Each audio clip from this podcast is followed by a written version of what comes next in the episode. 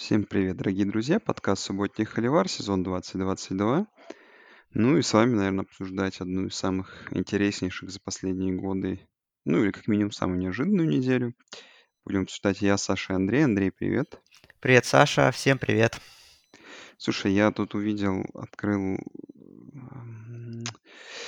В общем, прикольная есть штука на Атлетике. Там все новости по американскому футболу просто в режиме э, этого реального времени обновляется. И вот я сейчас увидел по разделку конференции USA. Я думаю, просто можно быстро сказать о том, что там ну, в целом большие бабки платятся и конференции USA, да, которая разваливается. Э, сколько из него уходит же? Шесть, шесть команд из него уходит. Э, ну, там и приходят, да. Да, 4 добавляется, и в 2024 году еще одна команда Кеннешоу Стейт придет. Вот. Ну, знаешь, давай самое интересное, что мы, наверное, выделим чего еще нет в колледж-футболе. То есть мы сейчас привыкли, что, вот, например, сегодня ночью играл, играл конференция. МАК, да, да, Мэкшен, еще есть э, Фанбел, да, который играет по вторникам, по средам. А, но это происходит по ноябрям. Тут конференция USA с следующего года будет играть все матчи в среду, во вторник и среду а, в октябре, и, ну, аналитику быстро посмотрел такую. Суть в том, что в октябре как бы еще нету НБА, практически только начинается хоккей. Э, как бы, ну, я думаю, что это сделано, ну, понятное дело, что это сделано с тем, чтобы рейтинги подросли конференции USA, потому что по факту в будние дни смотреть нечего будет вечером. Э, ну, по спортивным каналам, а тут по ESPN и по CBS в целом конференции USA будет. Что, что, короче, свои слоты они выиграют, своего зрителя они, наверное, найдут, и вроде как там по 750 тысяч в год каждой команде будут платиться по этим ТВ-правам. Конечно, ну, смешно сравнивать с тем, что платится в топ-конференциях, но для нишевой конференции, такой как USA, которая в целом ну, большую встряску получила, хорошая, наверное, новость. Так да, абсолютно. Да, отличная новость. Мы говорили, мы думали вообще, боялись за будущее этой конференции, потому что, ну, многие там ведущие команды, футбольные, по крайней мере, которые которым мы привыкли, они все практически переходят в американскую атлетическую конференцию со следующего сезона. Там те же там Алабама Бирмингем, Техас Сан-Антонио. Вот. Только там вот из топов, наверное, западной Кентаки вот они остаются. И вот приходят такие команды более нишевые, скажем так, за исключением, естественно, Liberty Flames, которые продолжают нас удивлять своими прекрасными результатами. Вот. Я считаю, что все конференции группы 5 должны играть по будням, вот вторник, среду, и American, и Mountain West, вообще все. Потому что, ну, при выходные слишком большая нагруженность, и их, понятное дело, что никто не смотрит. А вот вторник, среда, четверг, вот эти дни вот прям надо отдавать на откуп таким малым, кон- маленьким конференциям, опять же, чтобы их смотрели, за ними следили. Вот, так что я думаю, что это отличное решение. И то, что, во-первых, да, конференция USA жива, что новый контракт заключен, и то, что они, да, действительно стали больше матчей, будут играть вторник и среду. Так, ну давай перейдем в топовую конференцию, в конференцию SEC, в которой произошло многое на прошлой неделе. Ну, давай, наверное, начнем с матча Теннесси и Джорджии, в котором Джорджия очень легко обыграла Теннесси. Я думаю, что финальный счет, он даже близко не близок к тому, что вообще должно было быть по ходу этой игры. Думаю, ну, честный счет этой игры, ну, в районе, там, не знаю, 42-6, там, может быть, 35-6. Ну, Ладно, я думаю, это не так важно. Э, давай как-то разберем команды по персоналям. Не по персоналям, а по там, э, по разберем на части, в общем. Давай с Теннесси начнем. Э, команда, которая всех удивила сильно. Очень большой хай был по ней перед этой игрой. Как мне рассказал Саша, наш друг, большой болельщик Джорджии, оказывается, всю неделю во всех букмекерских конторах люди очень сильно грузили на Теннесси, на чистую победу их, даже не с форой, не знаю, с чем это было связано, но, в общем, был какой-то хайп. Хайп оказался абсолютно неоправдан. Ну, давай, наверное, разберем по э, каким-то местам. Ну, если по защите Теннесси, в их защиту-то можно сказать, что во второй половине они там в один момент включились, хотя сейчас мы еще нападение Джорджии разберем, то, то нападение Теннесси, конечно, абсолютно не удивило. Очень э, легко Джорджия оказалась готова к этим бигплеям. Теннесси, которые по факту у них и не прошли за всю игру.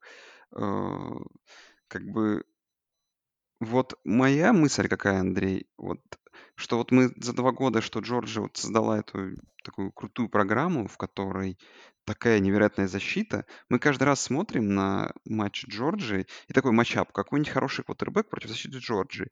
И ты такой вся в голове держишь. Не, ну шанс это есть. То есть как бы, ну, Хукер компетентный квотербек, как бы защита Джорджии хороша, ну, кто-то-то должен против нее отлично выступить. Ну, каждый раз набирает, начинает, как бы, э, происходит какая-то прайм-тайм, очень супер важный для Джорджии, и, ну, защита Джорджии играет на каком-то невероятном уровне. Просто тотальнейшее уничтожение, э, невероятнейшая доминация. Ну, удивительно для меня. То есть э, вот, этот, э, вот эта защита Джорджии, которая даже, не знаю, когда где там фрешман выходит и играет на каком-то запредельном уровне. Ну, понятное дело, что можно сказать, это просто напоминает нам прайм, праймовую Алабаму, но мы на той, в той как бы сейчас в той ситуации, в котором это Джорджия самая праймовая команда, и вот сейчас непонятно, как любая другая программа будет их догонять в ближайшие годы. Потому что такое ощущение, что невероятную культуру создал Кирби в этой команде, и Э, что делать с этой, э, что делать с этим нападением Джорджи, с этой защитой Джорджи непонятно. Но мы сейчас еще разберем, я думаю, нападение Джорджи. Слушай, ну по Теннесси, как думаешь, все-таки у тебя удивило, что совсем вот так плохо получилось? Удивило, что совсем так плохо получилось, э, потому что, ну да, опять же, все думали, и мы думали, что... Ну, я думал, что Джорджия выиграет, но я как бы за своим прогнозом давал, что это будет близкая игра, но там в первую очередь за счет преимущества своего поля э, Джорджия все-таки, ну, дожмет. Ну и как мы, показ... как мы увидели, в принципе, преимущество своего поля действительно имеет большое значение в этой э, имело большое значение в этой игре, потому что у Теннесси было очень много таких мискоммуникейшн, вот этих нарушений всяких, в общем, когда на них давили трибуны, они и они ничего не смогли показать, э, по сути, под таким давлением. Ну, действительно, мы увидели, что Хукер по первый раз, наверное, в сезоне попал вот под такое жесткое постоянное давление со стороны соперника, и он и, в принципе, все нападение растерялось. То есть вынос Теннесси был полностью закрыт, и пасовая игра, в принципе, была тоже полностью закрыта, потому что первый розыгрыш на 20 плюс ярдов, ну, такой бигплей более-менее, который прошел у Теннесси, он был уже в четвертой четверти, когда игра, в принципе, уже была закончена. Вот. И удивило, да, конечно, что Теннесси, ну, вот так вот, ну, беспомощны оказались своим нападением против защиты Джорджии, и удивилась, ну, что, по сути, Джош Хайпел ничего какого-то экстраординарного, ничего дополнительного, какого-то плана Б не придумал по ходу игры.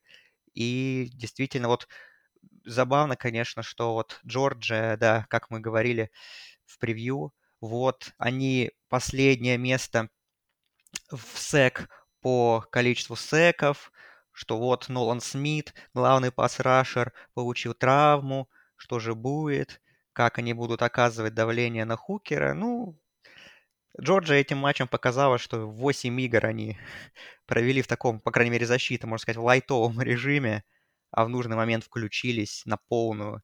И нападение, которое было лучшим в стране по там по результативности, по, по, по большинству метрик просто выключили из игры.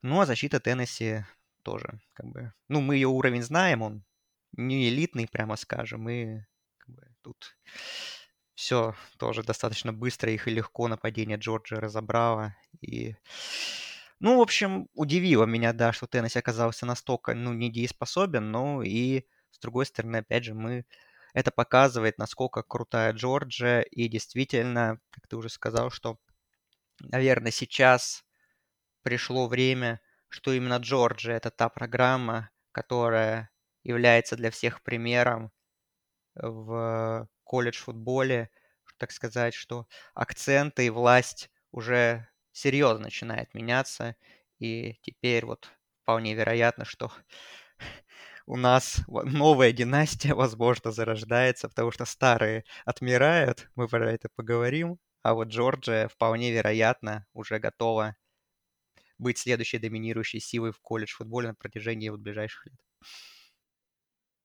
Так, ну и что до нападения Джорджии? Ну, тут в обратную сторону все тоже удивило. Как бы Беннет и большие игры это известная как бы ситуация, что как бы как, как Джорджия может не смотреться в этих матчах там с Кент Стейт, еще с кем-то э, иногда. Хотя, опять же, если так разобрать те игры, то там были проблемы и с тем, что ресиверы дропали, особенно в матче с Миссури, да, была огромная проблема. Тут э, Беннет просто выиграл, выбрал, выдал невероятную игру для меня. Ну, уровень запредельный на самом деле. Это выглядит блестяще, это выглядит какой-то, ну, ну, можно вспомнить, конечно, Барроу в ЛСЮ, но, опять же, то было один год, а тут уже, ну, на втором году такой великолепный выдавать перформанс, ну, настолько правильное решение принимать, настолько уверенно смотреться. МакКонки мне очень понравился, очень э, хорошо сыграл в этой игре, поймал свои, свои пасы. Э, ну, все работает у Джорджии как надо, и Опять же, самое что удивительное, говорю, с этим нападением Джорджии, то, что счет 27-13, ну, допустим, спишем его до 27-6, наверное, такой плюс-минус счет, который мог быть в конце игры.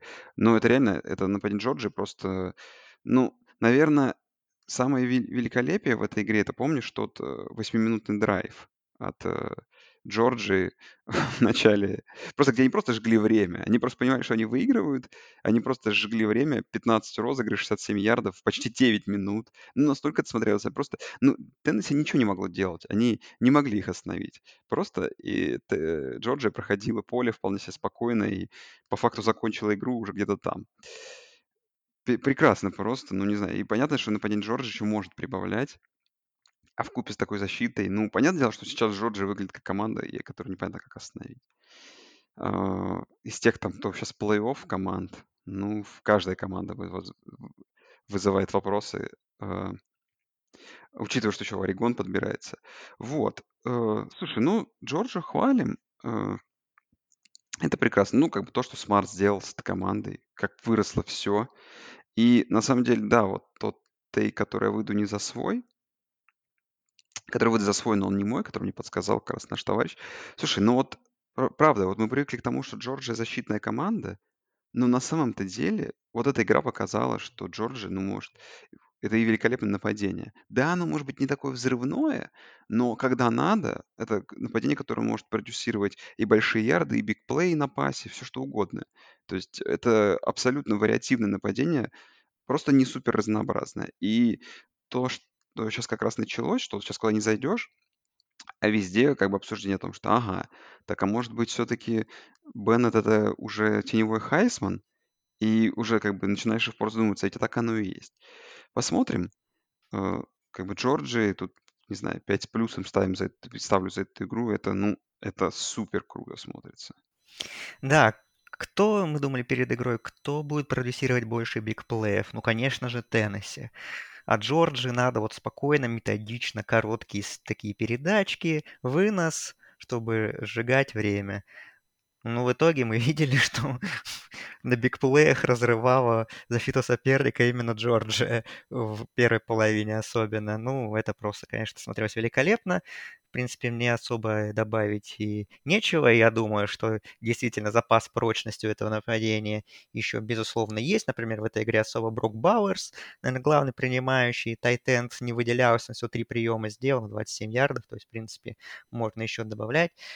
Вот, ну, Беннет, Хайсман, это уже популярный достаточно тейк, что вот он сейчас может так сказать, украсть Э, так сказать, вырвать Хайсман из рук э, там, или Страуда, или Хукера, но действительно сейчас борьба за Хайсман на самом деле такая очень, ну, вообще непонятная, кто там что. Ну, как бы вот задается, можно задаться вопросом, а не проиграл ли свой Хайсман Хукер таким перформансом? Или все-таки а, если он и дальше, ну, если он дальше выдаст в других матчах свои привычные цифры, то все равно как бы он главным фаворитом остается. Вот как ты думаешь? Слушай, я думаю, что он не потерял свои шансы, потому что у них там сейчас абсолютно простецкое расписание. Вандербилт, э, Миссури и Южная Каролина, по-моему. Да, три команды. Я думаю, три победы, причем три уверенных. Зак- Закончится он красиво. Ты помимо всего прочего, понимаешь, я понимаю, что это поражение, которое еще итоговый счет-то очень, ну не очень близкий, но похоже на близкое. Слушай, это Теннесси, я думаю, еще в плей-офф будет. Ну, Ну потому да. что TCU 100% проиграет, Мичиган или Огайо Стейт проиграет, как бы, э, ну, поставить, как бы, ну, это интересно, интересно, и как бы, это уже так, я думаю, мы через пару недель будем обсуждать, но это, знаешь, тоже интересный какой-то всегда вопрос комитета, то есть Орегон, чемпион конференции, но мы сравнивать, если будем э, одна, одна Орегон с одним поражением и Теннесси с одним Да, поражением, да. хотя бы по игре с, Тен- с э, Джорджией, как бы, ну, эти команды нельзя даже близко, близко составить вообще. единственный позитивный момент, да, для Теннесси по итогам этой игры, что они проиграли меньше, чем Орегон. Джорджия. Да, это как бы... Нет, они поиграли в итоге даже в относительно близком э, результате, с относительно близким результатом, даже набрали тачдаун. Ну, как бы все это выглядит пока неплохо. Вот, да. Но опять же, это мы сейчас оставим на потом, потому что, ну, в целом очень сильно картина перевернулась. Э, Я думаю, что сразу перейдем дальше, к э, концу династии. Ух, чего я только не начитался за этот, сезон, за этот, за этот, за этот сезон, за эту неделю как бы сейчас даже вспомню, ну, понятное дело, закат династии, так они, Себан полностью потерял контроль над Алабамой, э, Себан э, просрал лучшие годы Янга, короче, это вот то, что сейчас только на ум приходится. Ну, в целом, вот что-то в этом роде, вот. Э, Кстати, Алабама в очередной раз проиграла близкую игру, в очередной раз сотворив отличнейший камбэк на плечах Янга, кстати. Э, Слушай, ну, по Алабаме. Э, Опять же, Э, похороны-то похоронами, конечно, это хорошо. Э, не не согласен полностью. Эта Алабама могла идти сейчас 5-4. Э, поражения от, Техаса были заслуженными, как бы. Те Техаса было могло быть заслуженным. Техас A&M, который сейчас просто превращается в в отвратительную команду, поражение от Техас A&M могло быть. Но реально Тен э, Теннесси должна была Алабама должна была бы обыгрывать Теннесси, и это была супер близкая игра. И на самом деле концовка развернула игру в пользу Алабамы. Алабама долж должна была ту игру выигрывать. В общем, эта Алабама сейчас могла идти 9:0. И, ну, как бы мы хороним команду, которая проиграла 2 игры в 4 очка суммарно. Как бы самое это, знаешь, забавное, что Алабаму хоронят из-за двух поражений против очень сильных команд в игры, в которые они должны были выигрывать. А на самом деле мы хоронить Алабаму должны за другие игры. Ну, за как минимум за 2 игры с Техасом.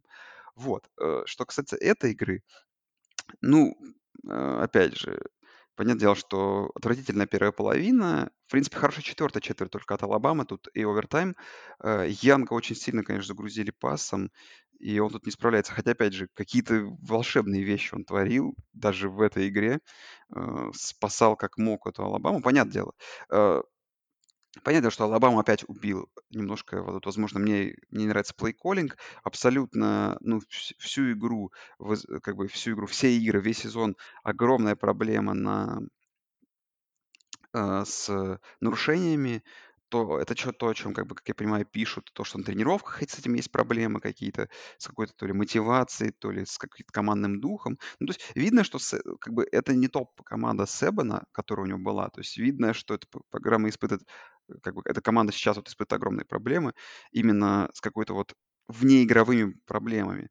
Но в целом все равно это суперкоманда с топ-аспектами. Понятное дело, что теперь Алабаме очень тяжело будет а, куда-то вклиниться в борьбу за Запад. Скорее всего, это точно мимо плей-офф, хотя посмотрим. Тут как бы All Ну Miss нет, Оберн нет, еще есть все, по ходу хватит, сезона. хватит. Какой Но, плей-офф? но- Нет. но тяжеловато. Да, ну, нет, понятно, что, скорее всего, мы скидываем. Но, опять же, прям хоронить эту, эту Алабама Севена, ну, не, не вижу смысла.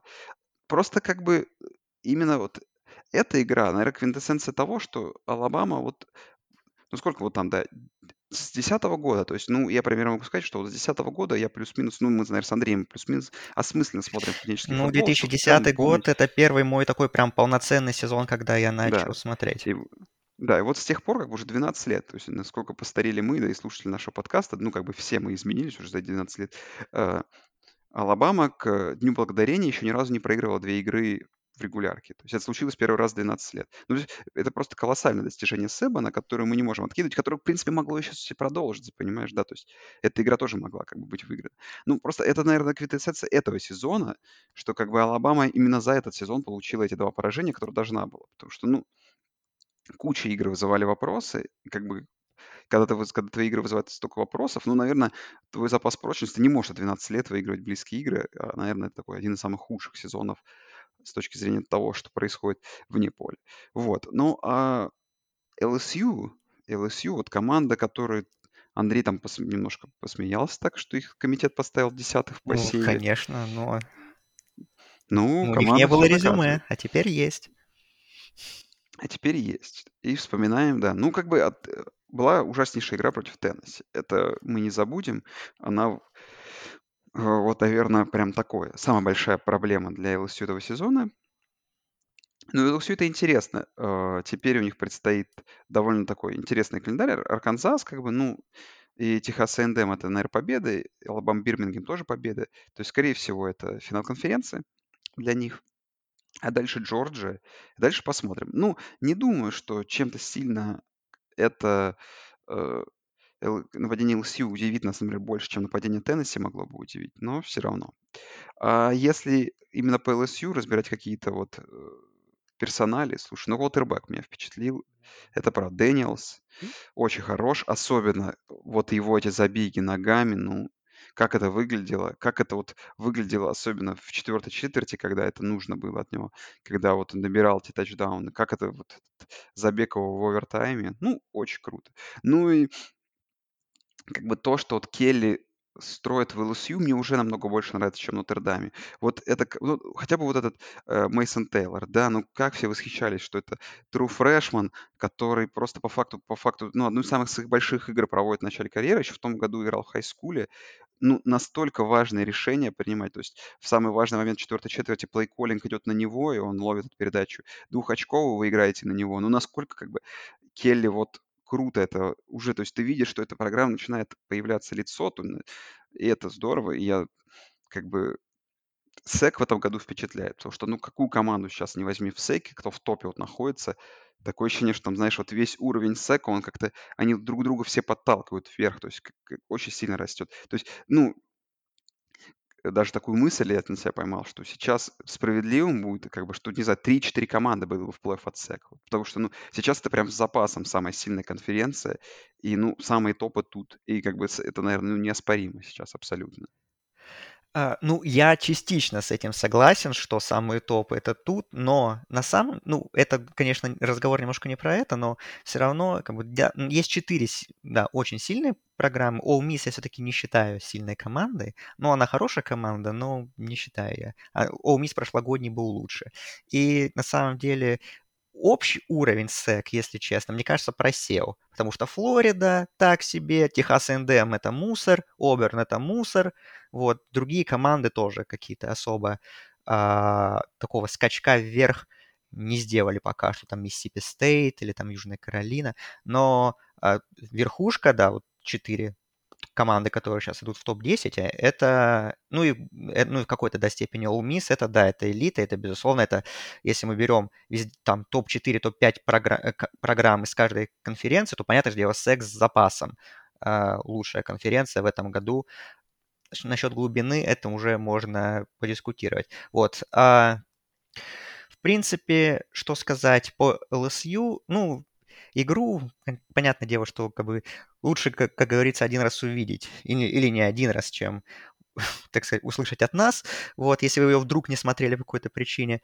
А, по LSU, ну, Брайан Келли, а, ну, он наконец-то а, доказывает людям, скептикам, которые не считали его элитным тренером по какой-то причине, что вот он, мол, ничего не выиграл в Нотр-Даме, все решающие такие большие матчи он проиграл, причем проиграл все без вариантов, что-то.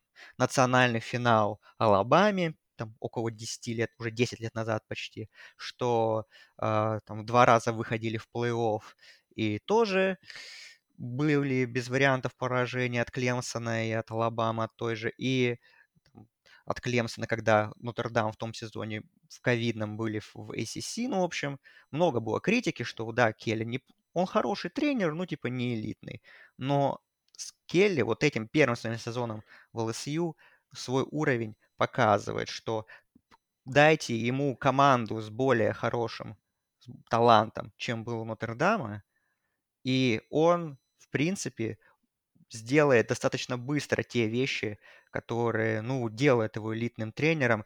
И, ну, ЛСЮ явно превосходит все ожидания от первого сезона Келли, потому что все думали, что вот первый сезон, там присматривается, и, ну, в общем, ничего не ждем. И, нас, и первые где-то игр 5-6 они действительно были такие, как мы ожидали, что каких-то слабых соперников LSU обыгрывает, но вот когда встречается с элитной командой, как Теннесси, ну там без вариантов, конечно.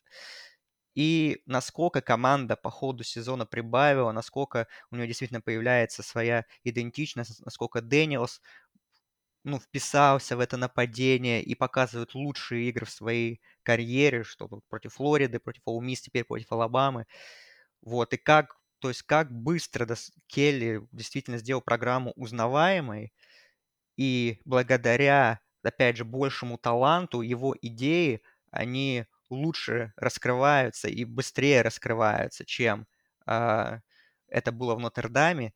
И ему дохватило первого матча, чтобы обыграть Алабаму. Не праймовую Алабаму, конечно, безусловно, но честно, если бы Келли работал бы сейчас в Нотр-Даме, ну, даже нынешняя Алабама бы легко выиграла у нынешнего Нотр-Дама. Я в этом прям не сомневаюсь. Так что Келли, ну вот, он всем доказал все, я думаю. И как бы победа в дивизионе, ну, это, конечно, будет вообще большая сенсация и покажет, что действительно этот человек готов строить и даже не боюсь этого слова чемпионские команды, просто дайте ему талант, который он заслуживает. И вот он его получил, и поэтому он и уходил из Нотр-Дама в ЛСЮ вот именно для таких матчей, для таких побед, для таких розыгрышей, которые, ну, это двухочковая конверсия, это один из главных розыгрышей, я не боюсь слова, в истории программы ЛСЮ, потому что она таком турбулентном состоянии находилась после чемпионского сезона. И вот этот момент, эта победа, это может стать просто ну, таким поворотным шагом и дальше двигать Тайгерс только вперед. Вот. А, по поводу Алабамы смерти династии, ну, конечно, многие сильно преувеличивают, э, но могу сказать так. А, династия умерла, я думаю, да, но в привычном понимании того, что, скажем так, пока у нас плей-офф на 4 команды, это еще будет 2 или 3 сезона, насколько я помню, а, мы должны перестать воспринимать Алабаму как команду, которая или в плей-офф, или провал. То есть э, такого, ну, такого уже не будет. Э, я думаю, что Алабама от этого статуса постепенно избавляется. Она постепенно ну, уже становится менее доминирующей программой. И то есть она все равно остается элитной программой, но она уже, ее не надо воспринимать как главного фаворита там всего сезона и так далее. Один из, да, выйдут в плей-офф, хорошо, но вот не так, как что мы воспринимаем, что это какая-то катастрофа, что вот команда не попадает в плей-офф. То есть вот так иерархия в колледж-футболе немного меняется. И, ну, этого стоило рано или поздно ожидать. И, ну, как бы... И так команда 13 лет доминировала, или даже больше. Ну, с первого чемпионства 2009 год, 2010 год. А, так что все когда-то заканчивается. Но при этом я не говорю, конечно, что Алабама и Себан больше никогда не выиграют национальное чемпионство. Вполне могут и выиграть. Но уже они не стоит их воспринимать как вот главным фаворитом всего. И такую программу, которая, ну, лицо колледж футбола номер один, потому что уже конкуренты подтягиваются, уже Алабама и рекрутинги не так доминирует, как в прошлые годы. То есть уже, скажем так, все равно много пятизвездочных, четырехзвездочных школьников идут к, к Себану, но конкуренты уже потихоньку откусывают у них количество проспектов, и, скажем так, разница становится меньше. И ну, это мы и видим и на поле. И вообще по результатам Алабамы, что стало очень много близких игр, и некоторые из них Алабама ну, не может доводить во многом из-за того, что, наверное, глубина таланта, она уже не такая мощная, как была раньше. И, ну, конкретно про- проблема этого сезона, я думаю, что она заключается в первую очередь... Ну, конечно, Себан тоже проводит именно по коучингу, ну, один из самых своих слабых сезонов за, ну, за 12 лет, наверное, по сути.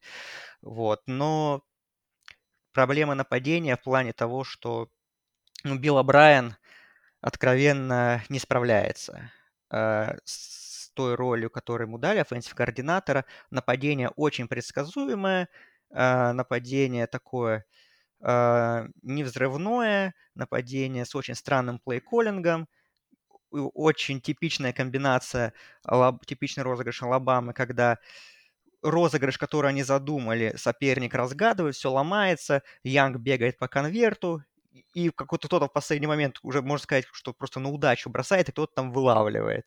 Вот, то есть, если бы, не, если бы был квотербек у Алабамы не Брайс Янг, а кто-то чуть хуже, то Алабамы был бы, ну, действительно, там уж 6-3 или 5-4 сейчас результат. Вот.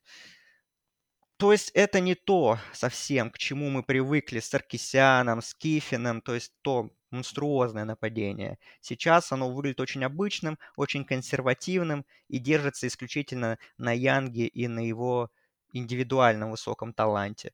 Вот, так что, возможно, если найти координатора получше, чем Билл Брайан, более такого интересного, современного, какими были Саркисян и, и Кифин, то то может все быть и лучше, и может действительно как-то и Себан перестроится, и Алабама сама перестроится и вернется на тот уровень, которым она еще была. Ну, она и есть, но, но пока что вот проблема этого сезона заключается вот именно в том, что я думаю, что в этот раз Себан немножко ошибся а, с выбором своих главных ассистентов.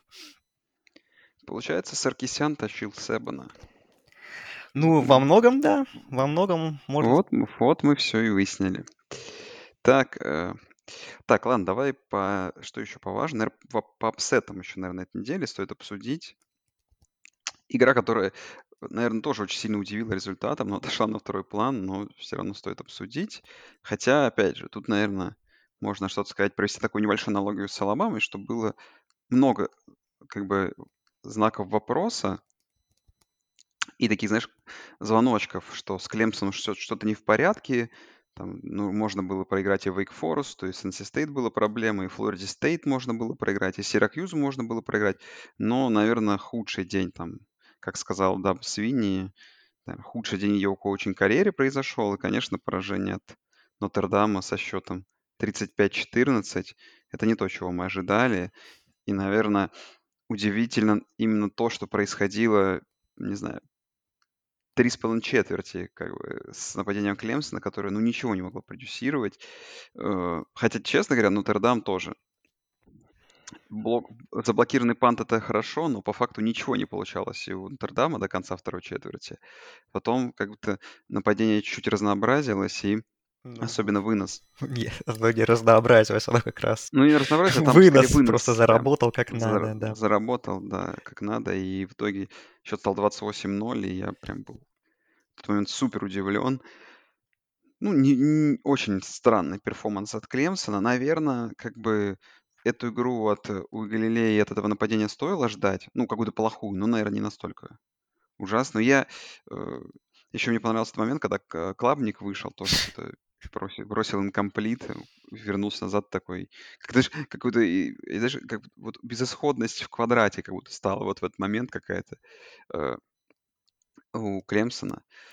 Э, вот. Слушай, ну, давай если по Клемсону, то это второй год, когда есть такие звоночки по Клемсону, то есть тут, наверное, ничего не удивляет. Э, Как бы э, Клемсон тоже перестал быть такой элитной программой, как Мы привыкли к ним. Mm-hmm. Вот. Э, э, я думаю, что в целом еще можно, знаешь, вот такую мысль закинуть, что тоже уровень ACC как-то вот он э, падал, падал, падал из года в год. Клемсону все было все легче и легче, как будто бы выиграть эту конференцию.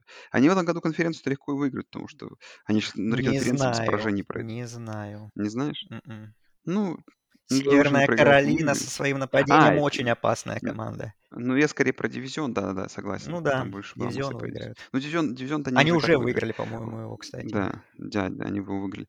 Вот, как бы, ну, без проблем, без поражений это финал конференции. Это, да. Э, но надо, слушай, что-то что думать Клемсону, потому что, ну, нужно под- подбирать проспектов, как-то что-то менять это, это нападение, ну, как бы, если так уж загадать на через год. То, что Клемсон все равно остается доминирующей силой, и защита в том числе. То есть, э, получается, у, у Даба в этом, в этом плане все, как бы. Ну, нужно тоже точно, то есть видно, что Галилей это не то, на чем ты будешь строить эту команду, то есть это не доминирующий квотербек, который тебя подтащит, когда у команды все плохо, и нужно это, конечно же, менять э, Клемсону. А, вот. А если по Нотр-Даму, слушай, ну вот как-то списали мы пона- поначалу все посмея... ну, немножко посмеялись над ним, но Нотр-Дам так вот методично, по чуть-чуть. Конечно, если, опять же, надо вот эту игру со Стэнфордом еще понять, что же там произошло. Но вот уже две подряд победы над сейными командами. Вот и уже их выезд к USC такой кажется проблемой для USC-то на самом деле. В общем, интересно. В общем, интересно. Э, Фриман тоже, по ходу, что-то меняет в этой программе. Нападение, э, когда работает оно, ну, прям на хорошем уровне работает. Пайн мне, конечно, как ватербэк не нравится. Я думаю, что это все тоже в Нотр-Даме поменяется. Я думаю, что Нотр-Дам тоже эволюционирует. Команда с хорошей защитой и с таким креативным разнообразным нападением. Но даже сейчас с тем, что есть, команда, которая вот может продюсировать и топ-4 команды, ну, на тот момент обыгрывать и делать это достаточно уверенно. Вот. То есть тут Нотр-Даму как бы респект, и я думаю, что Нотр-Дам там в итоге сейчас еще к концу сезона куда-нибудь там в топ-15, а может и выше залетит, и в каком-нибудь новогоднем боуле, боуле мы можем их увидеть. Ну, по этой игре, по Нотр-Даму, вообще все, что мы думали, ожидалось. Как ожидалось, как они будут играть нападение, и так и получилось. Что пассового нападения нет у Нотр-Дама, ну, такого более взрывного их, адекватного. Что единственная опция стабильная – это Майкл Майер. Что мы видели? Майер с отрывом самый большой, э, самое большое количество ярдов на приеме. У него аж целых 4 приема и один тачдаун. Вот, что пассовое нападение Нотр-Дама, ну, оно 100 какое-то, 115 по-моему, в стране, что ли. Ну, в общем, это и ожидалось, как бы, что пассовым нападением Нотр-Дам не выиграет эту игру. Выиграть может только выносом. Но мы думали, что Дилайн Клемсон к этому легко подготовиться, к такому одностороннему нападению. И, ну, благодаря этому и справиться. Но вообще Дилайн была Клемсона полностью переиграна. И, ну, просто до абсурда доходило, когда Нотр-Дам по 8, по 9 выносов подряд играл. И просто очень легко проходил поле, и рашеры, дилайнмены Клемсона вообще ничего не могли поделать. Тут, конечно, много респектов надо дать онлайн Нотр-Дам, которые великолепно защищали своего и там раненбеков, там, да, Дикса и и там Тайри, Эстимни, да, и, ну и да, и, и Пайна, в принципе, самого тоже, вот. Ну, как Клемсон сыграл вот именно вот фронт 7, это, конечно, тоже удивительно, почему так сложилось. Ну, нападение Клемсона тут обсуждать даже и нечего. Тут, в принципе, все было печально. Я, на самом деле, удивлен, что Клабник после этого перехвата так, да, бы его убрал быстро. Я думал, что, в принципе, он и дальше будет играть, но потом вышел диджей и только в концовке что-то показал. Там и пик Сикс он бросил после этого. Вот там, конечно, э, все тоже очень э, грустно было за этим следить. И там Моррисон, да, тоже true freshman, парень, который сделал два перехвата и вернул один из них вот в тачдаун это тоже такая большая история, да, Бенджамин Моррисон. Посмотрим, как его карьера будет развиваться дальше. Ну вот, начало многообещающее. Ну, тут Нотр-Дам, конечно, это очень интересная программа, потому что от нее очень много зависит от ее выступления а, для, для других программ, но это, наверное, мы больше в рейтинге плей-офф, когда мы будем обсуждать, это, наверное, больше туда, но и то, что и это и для Огайо Стейт хорошо, что Нотр-Дам поднялся, там и до того же USC потенциально хорошо, если Нотр-Дам будет продолжать подниматься, то есть это и их резюме увеличивать, так что, так сказать, вот эти программы, они должны так чуть притапливать Нотр, за Нотр-Дам, чтобы они продолжали побеждать в конце сезона.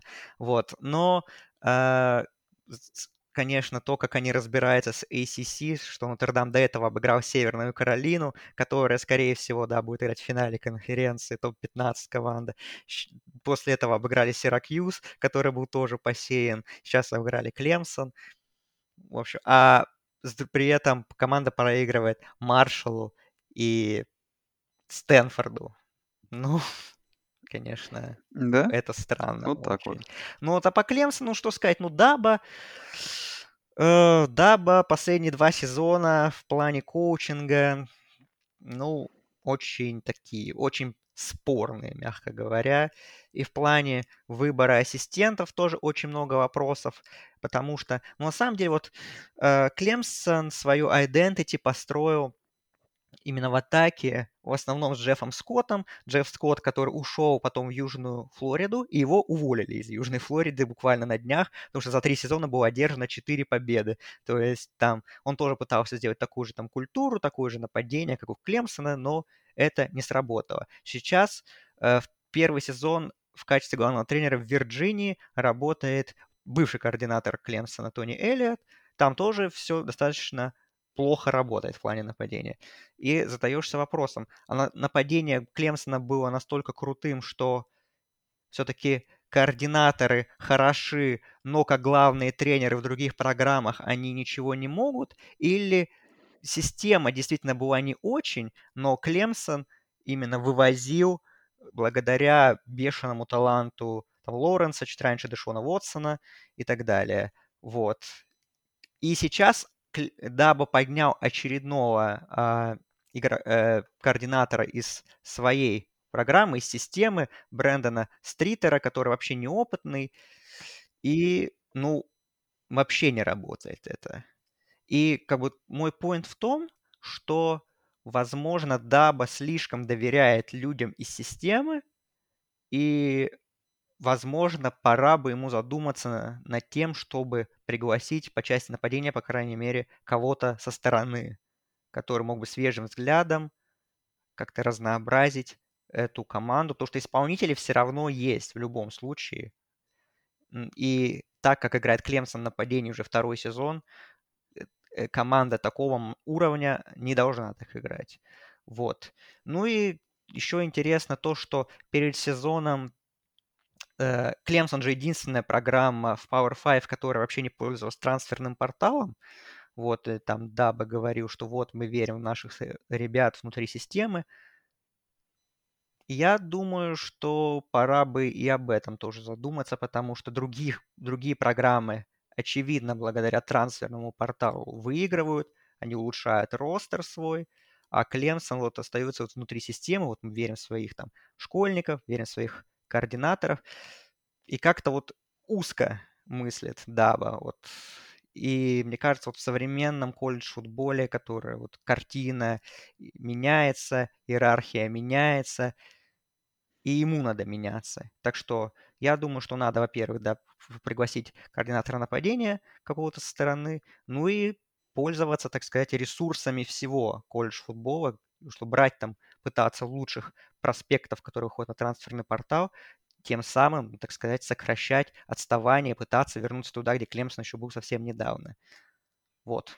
Так что, мне кажется, должно быть очень интересное межсезонье в, Клемс, в Клемсоне. Они, возможно, выиграют конференцию все равно, конечно. Но в плей-офф я уверен, что их нет. Я думаю, что это поражение, это похороны ACC для плей-офф, в принципе, то есть и север, для Северной Каролины тоже, который идет с одной поражением, то есть Нотр-Дам всех похоронил, вот, и надо меняться Клемсону, чтобы оставаться вот на этом элитном уровне, где он был. Да, слушай, меняться надо как бы постоянно, как показывает, знаешь, вообще в целом. Все происходящее в американском футболе, очень все быстро меняется в NCAA. Тут как бы надо прям постоянно какой-то уровень держать. Так, давай кого еще обсудим? Я даже не знаю, куда еще нужно Да, заехать, давай, кого может, по конференциям так быстренько пробежимся, там Ну, основное да, ла- зацепим. ладно, раз мы остались в ACC, то давай обсудим, что тут Северная Каролина, которая, конечно, супер нападением, но не без проблем обыграла Вирджинию на выезде. Вот. Северная Каролина там идет 8-1, 5-0, так что посмотрим. Э, Сиракьюз неожиданно проиграл Питтсбургу. Сиракьюз, который был сейном, уже три поражения, и, наверное, уже в посев они не вернутся. NC State наконец-то нормальную игру провел с очень хорошей программой и обыграл Wake Forest счетом 30-21. На- В общем, наконец-то NC State какую-то качественную игру провели. Ну и, наверное, самое удивительное, это rivalry Флорида Стейт и Майами, где Флорида Стейт, ну, просто уничтожила Майами, и Майами, ну, с огромнейшими проблемами какими-то. А Флорида Стейт, ну вот, что-то начало получаться у этой команды с первого же года уже. И напомним, что это команда, которая как раз обыграла, например, LSU. Да, и поэтому Флорида Стейт, в принципе, и в посев залетела заслуженно, я считаю, в принципе, мне, мне кажется, на протяжении всего сезона Флорида Стейт, да, там были поражения от конкурентов, но, в принципе, как топ-25 команда она выглядела. Сейчас, э, в принципе, у Флорида Стейт такое расписание на конец сезона, что они сейчас идут 6-3, и, в принципе, оставшиеся игры это Сиракьюз, который в, свобод... в режиме свободного падения, э, Луизиана и Флорида. В принципе, они могут выиграть все оставшиеся матчи, 9-3 закончить сезон, что очень хорошо для Майка Норвелла. Вот, Wake Forest тоже, к сожалению, в режиме такого тоже свободного падения. Ужасное поражение от Луивиля на неделе ранее. Сейчас от NC State, который с квотербеком Тру Фрешманом, МДМ Моррисом взяли и выиграли. Вот NC State стоит отдать респект, что команда да, потеряла Лири, и несколько следующих матчей они выиграли, ну, супер неубедительном стиле, а теперь вот, вот как-то вот смогли чуть-чуть перезапуститься, и 7-2 команда идет, держится в посеве, так что NC State молодцы. По матчу Флорида Стейт Майами, ну, в Майами такое ощущение, что уже всеми мыслями в следующем сезоне и тренеры, и игроки. Майами, Майами каждый год да. мыслями в следующем сезоне. Не, они как будто вот реально забили уже, и Кристобаль тоже махнул рукой, типа, доигрывайте, я буду строить команду с нуля с следующего сезона. Вот. Вирджиния Тек, Джорджия Тек, любопытный матч был 27-28, там постоянная смена лидеров. Ну и Дюк, Дюк в боуле. Вот, тоже надо отметить. Майк Элка работает первый сезон, и сразу в боуле впервые, по-моему, с 2018 года они выиграли бедный Бостон колледж, который весь там переломанный, там уже онлайн, там уже непонятные люди из третьего состава играют, но Дюк выигрывает, Дюк молодцы, вот, наверное, тоже, что стоит отметить в ACC. Да.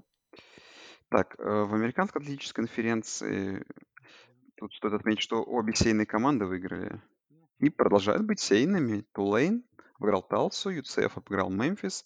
Тут все хорошо. Цинциннати там тоже 7-2. Там интересные разборки за финал конференции тоже предстоят. Ну и главный матч вот. был другой в этой конференции. SMU Хьюстон. ну. Да, конечно. Ну, 9 пасовых тачдаунов Мордекая. Еще один пас, о, еще один выносной тачдаун. 77-63. Рекорд результативности NCAA. Ну, как бы, советую посмотреть я скачал эту игру в 30-минутных хайлайтах, они там даже, по-моему, почти 40 минут занимают по этим причинам, причинам такой длительности игры. Ну, можно посмотреть так, если вам нравится просто поразвлекаться дикой перестрелке. Да, это я неожиданно. хочу посмотреть, что э, сейчас СМЮ набрали 77 очков, а там там же работает бывший offensive координатор Майами, сейчас главным тренером. И надо посмотреть, сколько очков Майами набрали за последние игры. Так, 3, 14. Короче, Майами набрали за последние 5. А, чет... нет, не 4. Короче, 4 с половиной игры меньше очков, чем СМЮ за одну игру набрали. Вот так вот. Да. Да уж. Так, в Big 12 заедем, потому что теперь тут вообще так топ-4 команды. Кстати, я забыл тебе сказать, Андрей, Да. про, помнишь, про проклятие четвертой команды в первом, в первом посеве. Это все продолжается. После первых ранков команда, которая занимает четвертый посев, всегда очень быстро проигрывает и теряет шансы на плей-офф. И это случилось, кстати, с э, Клемсоном, получается. Сразу же причем. Причем даже не стали ждать, как бы, проклятие. Вот. А теперь TCU номер 4. TCU, я не такой, не, такое ощущение, что вот, я не знаю, можно включить э, случайно игру TCU, они все одинаковые. Да, Вот да, как бы абсолютно. просто это, они выиграют в 10 очков каждую игру, просто немножко счет меняется. Я не знаю, они постоянно чуть-чуть отрываются, У, квотер... у соперника ломается стартовый квотербек, это тоже А, еще, классика. да, это, это тоже классика. Ну, в общем, я не знаю. TCU опять выиграли, опять выдав только хорошую одну четверть по факту. Понятное дело, что тут, ну, скорее всего, Техасом на выезде на этой неделе будет уже очень сложно, но все равно. Это, конечно, меня очень сильно забавило, но не знаю. Ну, как-то все же хочется топить за TCU. Не знаю, ну, блин, ну там очень тяжелое расписание, потому что ну, Бейлор, он сильный, и Iowa State, она тоже нормальная. Она хотя бы конференция, конечно, 1-5 идет. Ну, Но вот эти выиграла, именно по Техас крайней Бейлор. мере, да, у Вест-Вирджинии на Да, этой неделе. но Техас Бейлора два выезда подряд сейчас, ну, я очень сильно, как бы, очень, ну, я не верю, что они пройдут без поражений. Блин, очень хочется, но, блин, но было бы круто, я не знаю. Понятное дело, что, ну, я не представляю, как вот это вот нападение, и эта команда будет выглядеть Джорджией в первом матче плей-офф. Понятное дело, что это будет очередной вынос, но, блин, ну, просто это прикольно. Не знаю, эти TCU, они просто прикольные. Ну, нападение, в принципе-то, хорошее. Макс Даган молодец. Э, Он который матч подряд играет. Ну, в этой игре он, наверное, был похуже, чем в предыдущих, но все равно, как бы в нужный момент он и бигплей сделает, и побегает, и так что Даган, он такой, как даже как скрытый Хайсман, он, в принципе, его котировки не падают. Но тут проблема то, что вот их главный принимающий, главный плеймейкер Куэнтин Джонстон, э, ресивер на первом же розыгрыше получил травму лодыжки, теперь они играли весь матч без него, это было очень сложно, но как-то вот под конец все-таки нашли пути и все-таки переломили в очередной раз игру. Ну, как против Техаса, конечно, если Джонсон не будет играть, это будет большая потеря для нападения TCU. Вот. Ну, в этой игре, конечно, было Дагану очень тяжело, потому что Дилайн Техастек очень долго там давил на него очень сильно, онлайн TCU не справлялся, но в четвертой четверти все-таки, опять же, по классике TCU переломили. Ну, TCU, слушай, это прикольно. Все равно они ворвались в топ-4, в чем я немножечко сомневался. Вот, что их на четвертое место сразу поднимут. Но в любом случае, так сказать, TCU не впечатляют, и все игры выигрывают на тоненького, но в любом случае резюме-то у них хорошее, поэтому мы думали, что, ну, как мы говорили, что, в принципе, не додали респекта в первых ранках немного, а теперь им дали, наверное, даже чуть больше респекта, чем они заслужили, но в любом случае, как бы, то, что они наверху, это классно в любом случае, что они держат, обостряют интригу, они держатся. Вот посмотрим, конечно, насколько еще запас этого везения, э, сколько запас этого везения будет еще продолжаться. Так, ну смотри, что тут еще было. Канзас очень уверенно обыграл Оклахому Канзас в bowl е, да. Канзас в bowl е. Бейлор обыграл Оклахому, тоже в прикольной такой игре, там такая мини-перестрелочка получилась. Вот. Ну и Техас обыграл э, K-State, э, в принципе, в первой половине очень хорошо проведя игру, но потом немножко Да. подотпустив Канзас Стейт. Ну, для Техаса так одна, сейчас одна из самых важных игр, такая скрытый финал конференции, скрытая борьба за финал конференции против TCU, потому что поражение их почти 100% выкинет. Там вот три команды 4-2, это Канзас Стейт, которого над которым у них личная победа, да, Бейлор и Техас. Ну, Ну, TCU уже почти с, да, с да. большой вероятностью в финале. Но там еще много очных игр, потому что Бейлор, Канзас Стейт играет на этой неделе между собой, Техас и Бейлор играют на последней неделе между собой, а, плюс еще Бейлор играет с TCU, Техас играет с TCU, так что тут все очень непросто. Да, тут все только М. начинается. Так, э, в Big Ten Заедем. Ну, там, наверное, Андрей попробует объяснить. Что как бы, то, а, отвратительная игра, конечно, Огайо Стейт вообще даже никого не заинтересует. Нет, в первом, после первого слота я думал, вот, это то, что мы будем писать в подкасте. Э, что Страуд — это, короче, bust, Огайо Стейт не заслуживает места в посеве. Вот. Абсолютно. После все... этой игры не заслуживает все отвратительно, но, как показала практика, Огайо Стейт просто отличную неделю провели по сравнению с другими их соперниками по, по топ-10. Да. И, в общем, Огайо Стейт в этом плане хоронить не надо. Я не знаю, что, что это вообще было. Я не знаю. Я просто включал, знаешь, я первую половину как-то смотрел, э, потом как Огайо Стейт 14-7 стал, повел, я уже выключил, подумал, что шансов не будет, но как-то доминирующие Огайо Стейт не смогли довести эту игру все равно. Да не, это ужас был, на самом деле, это одна из худших игр, которые за 12 лет э, просмотра колледж футбола в исполнении Огайо Стейт, это одна из худших игр, которые я видел. Даже проигранные матчи, многие были намного лучше в плане качества игры. Ну, многие списывают, что вот, был очень сильный ветер, погода там не очень такая, там не снег, не, не дождь, такая какая-то морось, и что в пасовой игре, пасовую игру было очень сложно по такой погоде играть, поэтому у Страуда такая ужаснейшая статистика, 76 ярдов, 10 из 26 с игры. Ну, это не должно являться оправданием, когда ты играешь против команды, которая идет 1-7. Вот. Э, то все было ужасно, на самом деле. В пассовом нападении на выносе чуть получше, но не знаю, меня пугает немножко то, что происходит. Э, то и с Penn State победа хорошая, но тоже неубедительная. И с Айвой победа крупная, но тоже проблемы в нападении есть. То есть можно сказать так, что Огайо State не, ну, в любом случае, это уже всем очевидно, что Огайо State не так хороши, как мы думали, и Э, матч э, с Мичиганом грядущий играет все более и более новыми красками, и с каждой неделей э, шансы Мичигана в наших глазах в Коламбусе на победу увеличиваются. И, в принципе, многие писали про то, что в новых рейтингах Мичиган должен быть выше Огайо Стейт. Я, в принципе, могу с этим согласиться. Mm-hmm. Ну, в принципе, второе и третье особо разницы, наверное, не. Да, это, да. это, это преимущество. Без кто на каком месте, учитывая, да. тут, тут как бы до, до The Game это абсолютно не важно. Как бы. Да.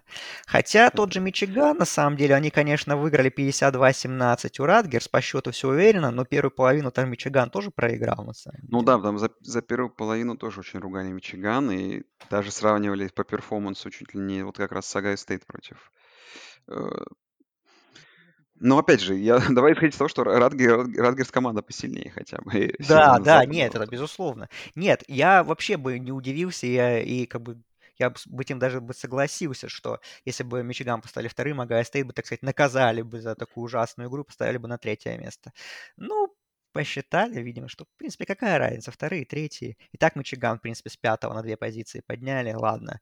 И для победы над Радгерс это достаточно. Ну, плюс еще то, что Нотр-Дам залетел в посев, наверное, это тоже еще добавило так еще одну качественную победу в резюме Гая Стейт, что ну ладно, пусть будет вторыми, mm-hmm. пока The Game все решит. Иллинойс проиграл нас, Ой, наверное, из интересного. Да. И как бы, ну, они по-прежнему у себя в руках держат э, всю судьбу за финал конференции, но вот по факту на этой неделе игра с Пардио очень многое решит да. для них. Угу. Если Пардио выиграет, они обгонят их. Вот. Ну, я не знаю, что тут еще. Ну, вот Пардио, выиграл Пардио, конечно, с Айовой. Три очка. Да, сыграли в немножко в Айову сами Пардио, да? Ну, защита Айовы элитная, она в очередной раз это показала. Как бы. Что еще? Так, ладно, давай, наверное, к самой главной новости. Это в независимой конференции произошло. Так. Либерти обыграли на выезде Арканзас и не попали в посев 8-1 команды. Ну, это, это позор. Комитет опять не замечает маленьких команд. Опять. Опять. Либерти Флеймс должны быть новогодним боли. Нужно было просто выиграть Wake Forest. Сейчас бы Либерти в топ-10 шли. Но комитет упорно их не замечает. Это, это позор, а, конечно, что они опять ставят эти команды из SEC абсолютно ненужные, тем самым увеличивая, ну, усиливая резюме для топов SEC, что вот теперь у Ole Miss есть победа над сейным Кентаки. У, прямо. У Теннесси есть еще одна победа над сейной командой. Прям. У Джорджии, возможно, будет через неделю победа над сейной командой. Круто. Вот. А Либерти, они в AP поле 19 -е. Я про это потом, наверное, подробнее можно сказать, но, честно говоря, вот я смотрю на EPPO, смотрю на колледж футбол плей мне, честно говоря, EPPO нравится больше в плане посева и как все там команды распределены. Вот. А Либерти, ну, молодцы, что сказать. Боялись мы, что вот, Малик Уиллис, главная звезда, ушла в НФЛ, что там будет Хью Фрис, как будет, все отлично. И там дальнейшее расписание у Ливерти тоже в порядке. Э, я думаю, что, ну, 10 побед точно, а может быть даже и 11-1. Вполне. Что там осталось? Коннектикут, Вирджиния Тек и Нью-Мексико Стейт. Вполне. Ну да, можно, можно пройти. Ну, Бергем Янг еще вот удивил из независимых, что у Бойзи выиграл. Я Бойзи говорю, что команда такая накатывающая. Ну, внутри конференции они по-прежнему без поражений идут, но удивило меня немножко, что э, Бойзи проиграли Бригем Янгу. Ну и Юкон выиграл 5-5. Юкон выиграл. 5-5. Да, им нужна одна победа, там как раз будет у них шанс один на боул. И Air Force okay. выиграли Commander and Chief трофи досрочно. Впервые 2016 года. Так что матч Армия-Флот, ну, он, конечно, имеет значение, но в плане трофея уже нет. Да в плане трофея нет. Давай в Pac-12 заедем, где тоже в целом... Ну, во-первых, очень много команд после этой недели. Ну, мы обсудим рейтинги отдельно, там ворвались в топ-10. Орегон тут разгромил Колорадо, но сейчас как бы это уже, наверное, особо не считается. USC, проведя довольно неплохую, три чет- неплохие три четверти, конечно, потом очень многое позволил Калифорнии набрать очков. Но Юкла перестроила перестрелку с Аризоной Стейт, хотя, опять же, тоже там все было уверенно до одного момента но очень сильно очень сильно они как бы позволяют командам другим набирать очки, и мне это не нравится. То есть Томпсон Робинсон, конечно, там великолепен, но защиты нужно прибавлять. Так что тут вот получается, что у нас? Э, три команды с одним поражением, еще есть Юта, и там у Юта тоже еще расписание есть со многими топами играть. Ну, так что в пятницу посмотрим. еще, да, Вашингтон обыграл Орегон Стейт. 24-21 Вашингтон. Вот, Орегон, Орегон Стейт был в посеве, выбыл. Теперь Вашингтон в посеве. Ну вот. Посмотрим. 24-21. Такая была плотненькая игра. Тоже там была плохая погода, ветер. Все говорили, железная ставка тотал меньше 52 с половиной, она сработала. При этом, несмотря на то, что был дикий ветер, Майкл Пенникс Джуниор все равно сделал 52 попытки паса. И в отличие от Сиджея ну, Страуда, там большинство было точных передач. 30 целых. Целых 30, да. Так. Так, так, так. Ну, не знаю, что там. СЭК. Наверное, мы все обсудили. Ой, ну в СЭК важное. можно сказать, что Техас НДМ 3-6. Все, можно сказать. Да, Техас НДМ там совсем падает э, все ниже и ниже, но посмотрим. Посмотрим, будут ли какие-то изменения в офсизоне или в начале следующего сезона. А я думаю, по нишам конференциям мы уж пройдемся с тобой через, может, через недельку, когда там уже будет потихоньку понятно по итогам этой недели, что там вообще где. Какие ну, команды единственное, давай скажу про Coastal Carolina. Мы обсуждали в тот раз даже эту игру. с Appalachian это не выиграли, но Грейсон Маккол, по-моему, ну, кажется, а, выбыл до конца сезона. На регулярку, да. Да, это печально. Да. Они выиграли у Appalachian State тоже близкую игру. Скорее всего, выиграли свой дивизион и будут играть в финале конференции. Там строили с Южной Алабамой, непонятно, но да, он выбыл до конца регулярки. Вот. Ну, наверное, нам надо перейти к предстоящей неделе. Ну, давай по рейтингам чуть-чуть скажем, чуть-чуть какие-то А, конечно, по рейтингам давай скажем. Слушай, ну тут как бы, э, как бы номер один он вопросов не вызывает. А, ну, команда, которая находится на втором-третьем посеве. Ну, как бы, понятное дело, что все анбитаны расставлены в топ-4. Тут как бы у меня вопросов, наверное, никаких нету. Как там, кого как расставить, это не важно. Все равно это плюс-минус решаться. Теннесси, как бы упав всего лишь на 4 позиции, сейчас находится в очень такой приятной для себя ситуации, что сейчас спокойно нужно выиграть три игры, и кто-нибудь из соперников да ошибется, и посмотрим. LSU, находясь в топ-7, я думаю, что тоже такой имеет, знаешь, апсайд в случае победы над Джорджией и каких-то других обстоятельств, как с чемпиона СЭК. Ну, в перспективе попасть в плей-офф. Орегон, Орегон очень высоко, как по мне. Им дают респект, наверное, за то, что, ну, команда добавляет великолепное нападение, очень уверенно они выиграют все игры, но... Никс даже уже тачдауны на приеме делает. Да, Буникс уже даже тачдаун на приеме делает, кстати, да, это в хайлайтах где-то в Твиттере удалось увидеть. UC на восьмом посеве. Ну, у UC, смотри, еще игра там с Нотр-Дамом. UC еще игра ну, с, с UCLA, да. У них игра с UCLA. А, с UCLA, да-да-да. С UCLA. С Колорадо у них сейчас играет. С UCLA, с Нотр-Дамом. То есть есть где резюме набить. Орегону... Это Орегон с Юта играет еще, да. Это я перепутал. То есть Орегону с Ютой тоже можно бить. Сейчас вот игра с Вашингтоном. То есть, ну, есть где набрать свои победы. Алабама на девятом посеве, хотя, конечно, ну, э, в других рейтингах, там, в AP топе она топ-25, а у кого-то я видел в коуче с поля, что там Алабама вообще за десятку вылетала. В AP они десятые. В AP они десятые, да, в коуче в поле они вообще одиннадцатые.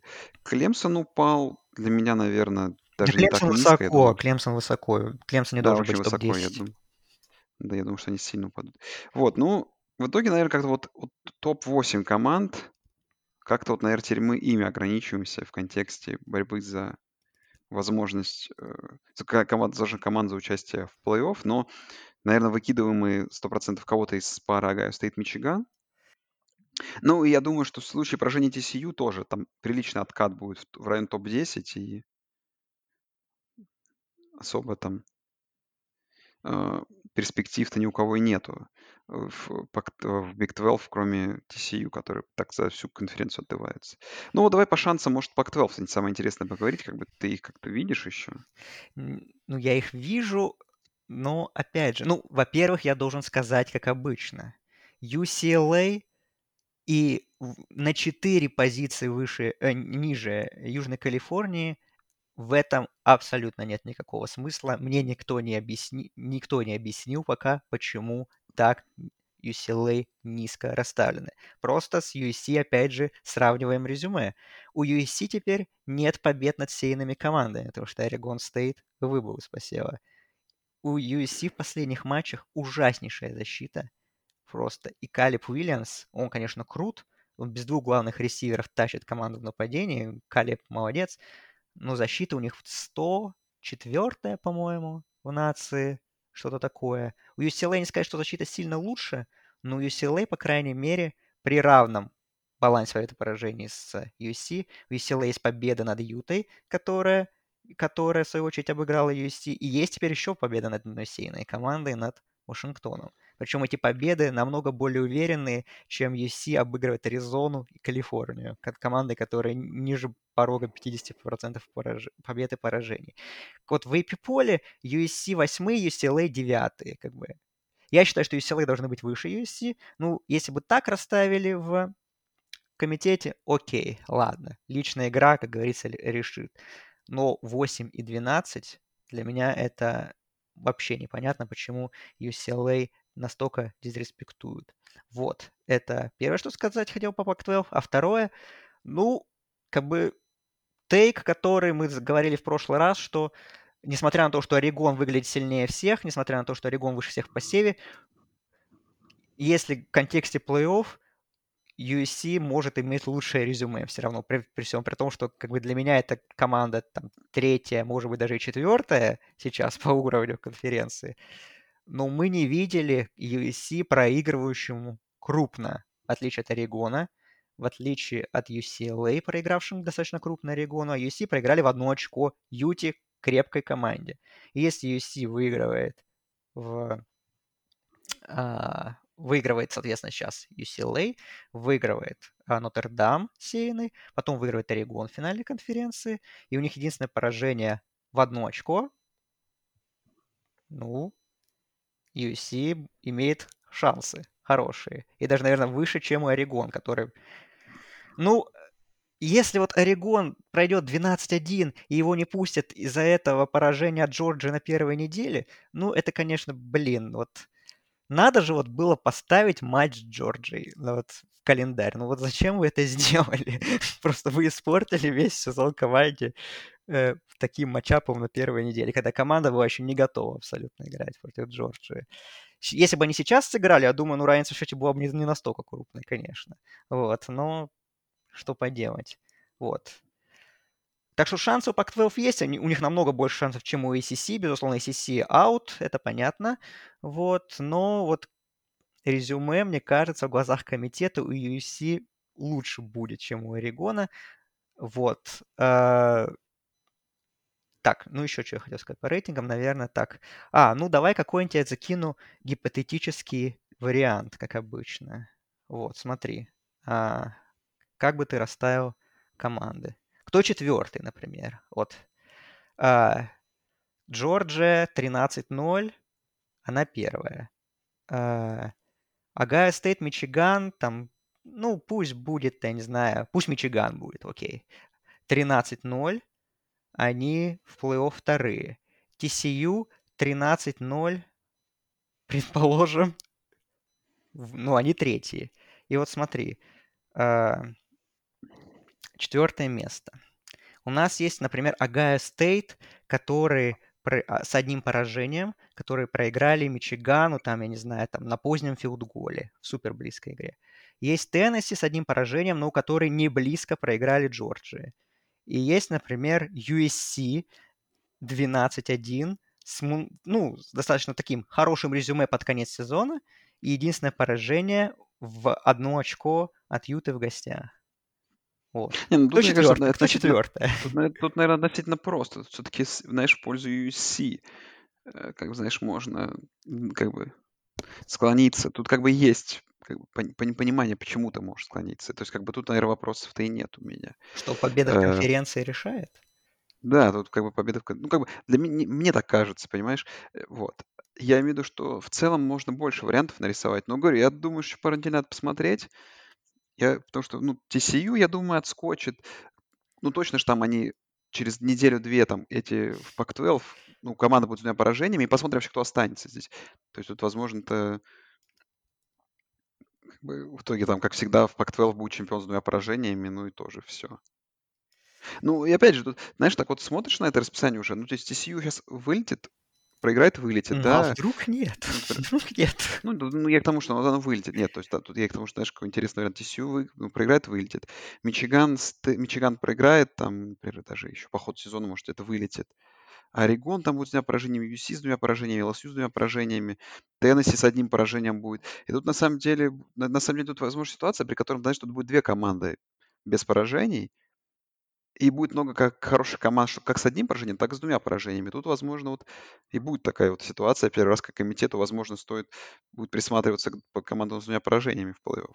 Ну, честно, вот кто говорят, что вот LSU имеет легитимные шансы на плей-офф с двумя поражениями, если они выиграют у SEC, э, если выиграют SEC. Ну, они, может быть, и имеют легитимные шансы, но их не поставят выше Теннесси. Ну, не поставят их выше Теннесси с которой Ну, там может быть, не поставят. с одним Ну, поражением, потому что мы видели очную игру все-таки, и там был счет Не, ну 13-40. посмотрим. Знаешь, тоже с Это будет, это просто будет повторение ситуации примерно, хотя даже не совсем повторение, как, ну помнишь, 2016 год, когда Penn State с двумя поражениями выиграли Big Ten, и все говорили, вот, вот, надо Penn State в плей-офф, они по тайбрейкеру обошли в дивизионе Огайо Стейт, они выиграли у Огайо Стейт личную игру, у Огайо Стейт было одно поражение, у Penn State было два, Penn State выиграли э, конференцию с двумя поражениями, но кто был в плей-офф тогда? Огайо Стейт, потому что у них всего одно поражение. Так что не верю я в ЛСЮ в плей-офф, даже если они выиграют конференцию. Вот. Ну, не знаю. Я как раз не думаю, что победа над Джорджией, она Сейчас кого угодно может впечатлить. Если... Я просто как бы я не верю, что это случится, понимаешь, что это очень просто для меня. Нет, вот, я, что... LSU может быть в плей-офф, я так скажу, если от SEC будет три команды. Вот. Mm-hmm. То есть, если твой расклад, что да, TCU кому-нибудь проиграет, э, Pac-12 друг друга поубивают, э, и, то есть, ну, там, Огайо Стейт, Мичиган, блин, ну, тут тоже, конечно, с одним поражением будет кто-то наверняка. Э, ну, предположим, Огайо Стейт, Мичиган, там будет в чью-то сторону там blowout. Нет, а если будет близкая игра, так можно, а может вообще тогда останется тут и те, и те, нет, то, Вот, что, сеч- то, что будет, э, па- что, что будет плей-офф, например, условно, Джорджия, Теннесси, Огайо Стейт, Мичиган, ну, это, это прям очень вероятный расклад, я считаю. ну, вероятно, да, Да. согласен, это будет довольно необычно. Так, ладно, давай уже к предстоящей неделе. На, на ранках можно много гадать, но все сейчас быстро меняется. Ранки, сейчас еще посмотрим, что после этой недели будет. Так, у нас тут насчет матчапов со знаком супер. Есть, наверное, таких особо и нету. Есть хорошие матчапы. Ну, Парочку супер, супер есть один матчап, я считаю, это Техас TCU, но мы до него дойдем позже. Техас TCU. Ну, давай, ладно, начнем мы с второй волны, Мгм. С такой довольно важной игры. Это Алабама All Miss. Э, Алабама на выезде тут 12 очковый фаворит. Всегда интересно посмотреть на Себана после поражений. All Miss тут как бы тоже с последней недели добавляет. И вообще это команда с одним поражением по-прежнему, как мы помним. у Миста же еще есть, наверное, супер призрачные шансы э, на плей-офф, если LSU где-то вдруг проиграет, а Ole Miss Да, выиграет всем оставшиеся матчи, выиграет конференцию, то да, м, да, да. Вот, посмотрим. Слушай, ну интересно, э, потому что очень похожая ситуация, ну, мне кажется, на матчап Алабама-Теннесси, хотя, конечно, Ole Miss, наверное, не такой, э, не такое нападение, но посмотрим. Э, Вообще, как бы не, не начнет ли этот ка- корабль э, Севена дальше тонуть? Потому что это очередная выездная игра, она мгм. как бы очень тяжелая, опять же. Мне интересно посмотреть, я вот прям очень хочу посмотреть, э, что там, как особенно будет вот с нарушениями опять, будет ли это проблема по-прежнему, э, что там Алабама против бигплеев, будет ли у них получаться, потому что ну, Ole Miss в целом, как бы если их нападение х- хорошую игру проведет, ну, тут будут огромные проблемы. Вот. Э, Ну, не то чтобы upset а, но ждешь какой-то близкой игры здесь вообще. Мне кажется, многое будет зависеть от того, насколько Алабама будет в состоянии психологическом, в первую очередь, играть на своем уровне после такого жесткого поражения, обидного. А, На бумаге Алабама, мне кажется, намного сильнее э, нынешнего Умис, при всем при том, что у Алабамы свои проблемы, и команды достаточно а, близко друг к другу находятся в рейтинге, но All ну, не очень меня это впечатляет эта команда. Их лучшая победа– это над Кентаки э, в такой достаточно близкой игре, как мы помним. Мы видели Ole Miss с- против LSU, где была хорошая, где-то хорошей четверти полторы, потом их просто Тайгерс вынесли с поля. Вот э, Джексон Дарт, квотербек, который иногда играет супер и выглядит как один из лучших квотербеков нации, иногда, а, но в другие моменты выглядит как один из худших квотербеков нации. Есть большие проблемы с защитой против выноса, и я поэтому жду от Алабамы не только чудес от Брайса Янга, но и то, что Джамир Гибс будет побольше задействован э, в этом матчапе. Ну, меня немножко так сказать, напрягли слова Себана после игры с ЛСЮ, что, что там какие цели на оставшую часть сезона, что он упомянул, что, чтобы ребя, э, что ребята, ну, надеюсь, надеются, что ребята будут повышать свой драфт-сток своей игрой.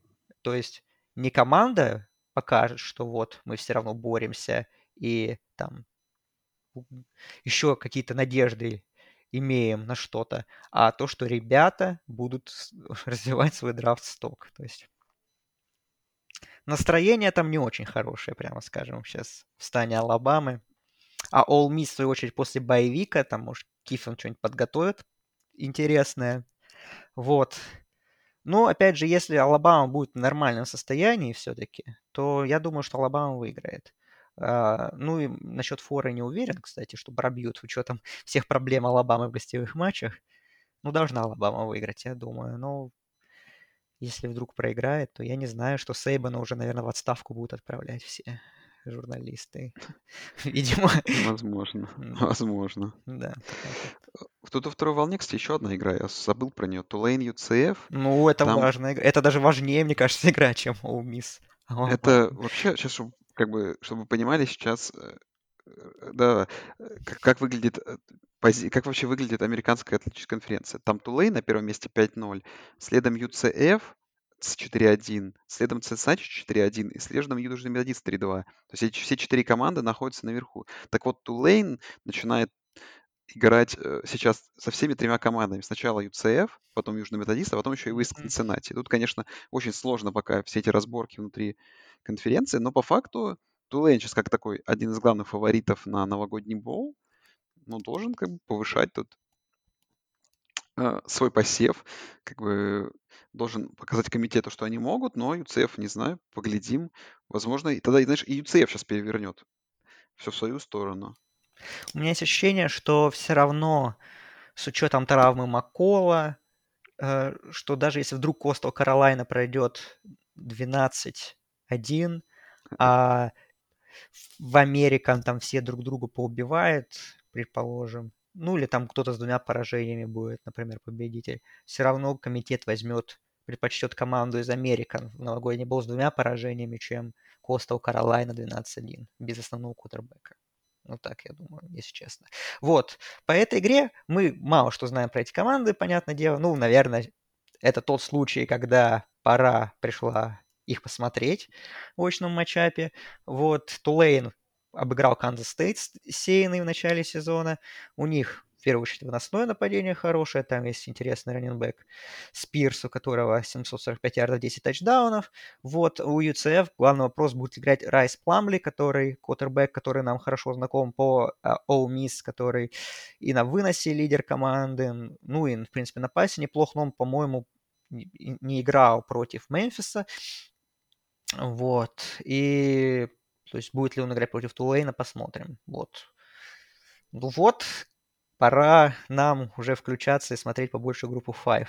Потому что, опять же, действительно, у Тулейна такое расписание, что, видимо, все матчи Тулейна придется сейчас смотреть, потому что сейчас игра с UCF важная, потом игра с Южным Методистом, она будет в четверг, там вообще, как говорится, сам Бог велел посмотреть эту игру, и потом игра с Цинциннати на День Благодарения, ну, точнее, по-моему, в пятницу, в Черную пятницу игра, так что вот и будем следить и смотреть и изучать, что это за команда Тулейн, которая внезапно стала главным фаворитом на новогодний боул. Да.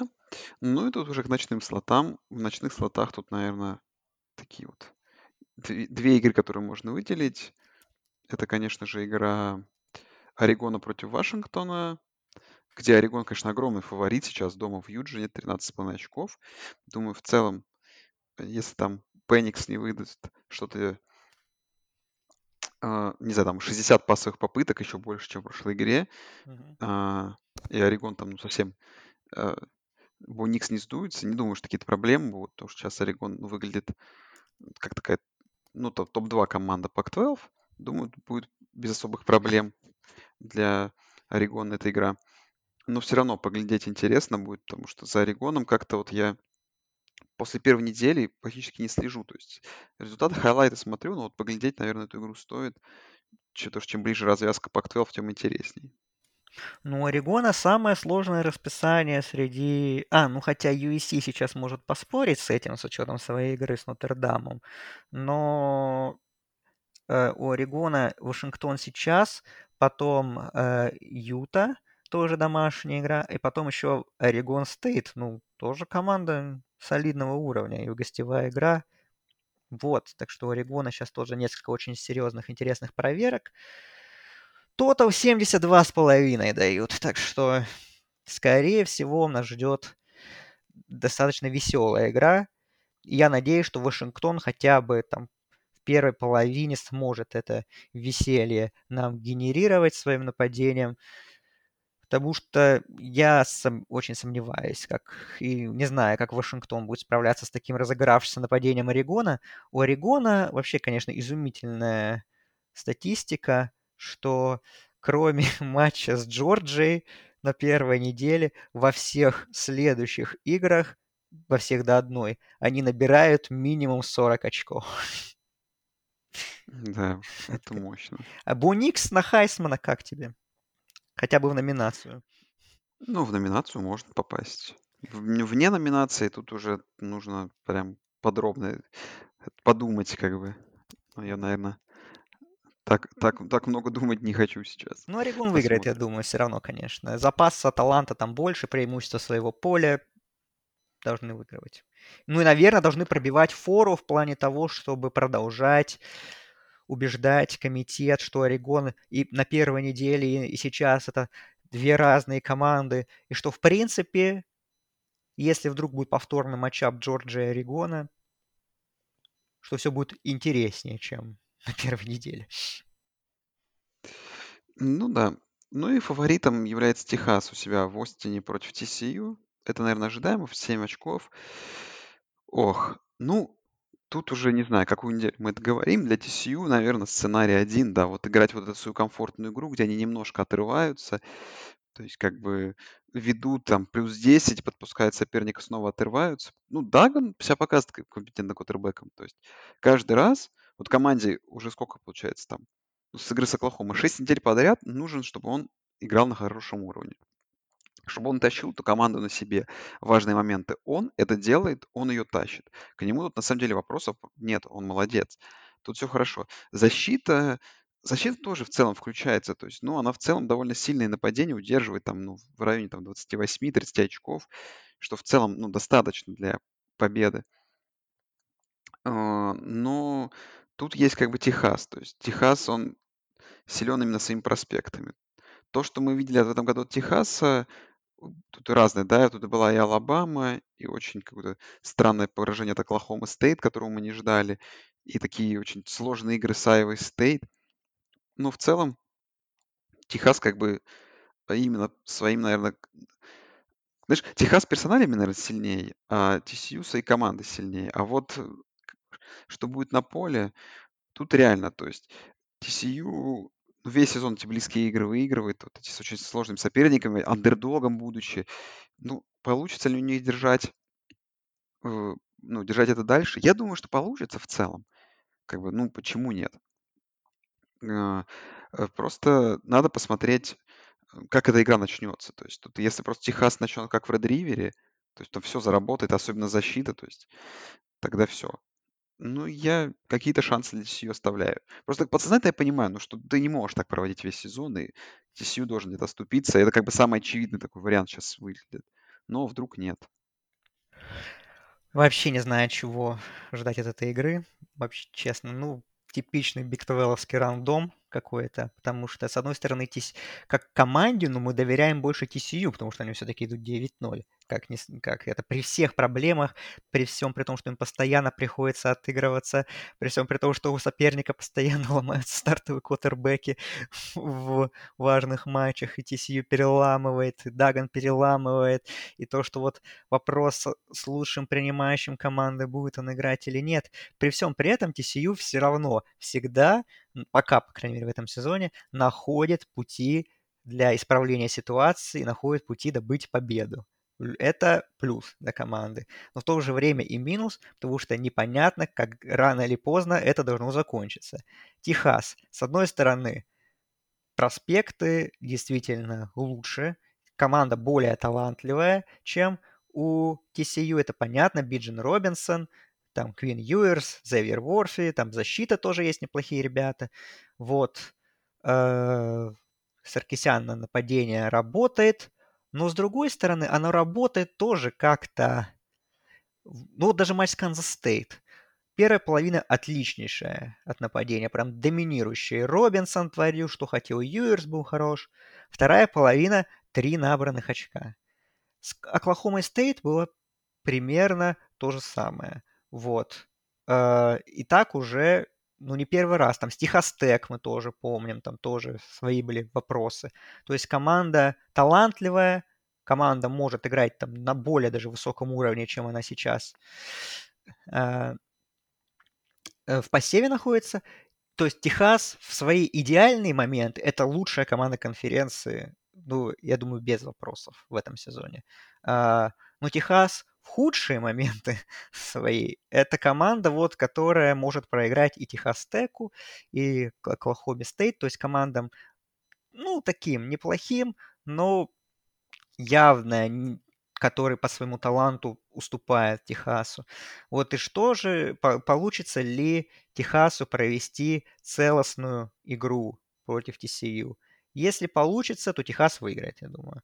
Если опять будет какие-то первая половина хорошая, а вторая, как обычно, э, ну, то TCU может очередной камбэк совершить и выиграть в Остине. Вот, так что не знаю, в общем.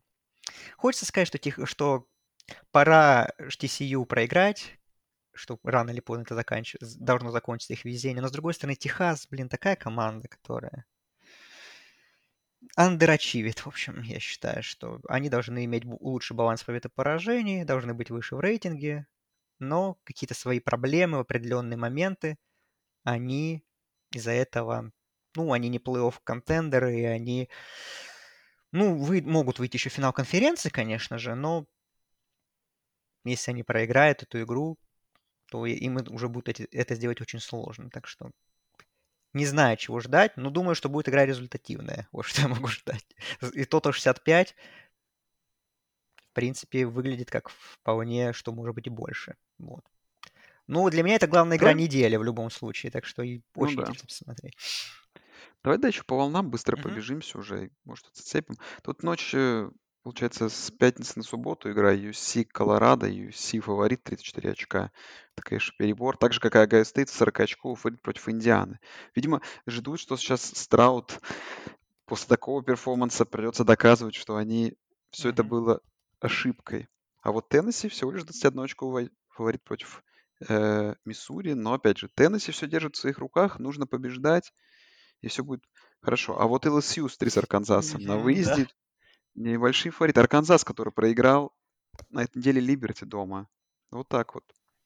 Ну, вот так вот настолько, настолько силен этот сек, понимаешь, что все равно букмекеры боятся, боятся. Боятся. Ну, какие могут быть причины, что такая низкая фора? Что ЛСЮ всю неделю бухали после этой победы, не тренировались и выйдут с похмелья. Ну, Арканзас, Арканзас нормальная команда. Арканзас, которая проиграла Ливерти. И Либерти, и, ну, Либерти тоже хорошая команда. Ну, то есть, как бы тут факт, понимаешь? Либерти это такая одна из лучших команд группы Five. Как бы нет никакой проблемы, что ты можешь такие игры просто на, про, как бы проиграть. Ну, три очка это мало все равно. Семь. Три очка маловато. Окей. Согласен.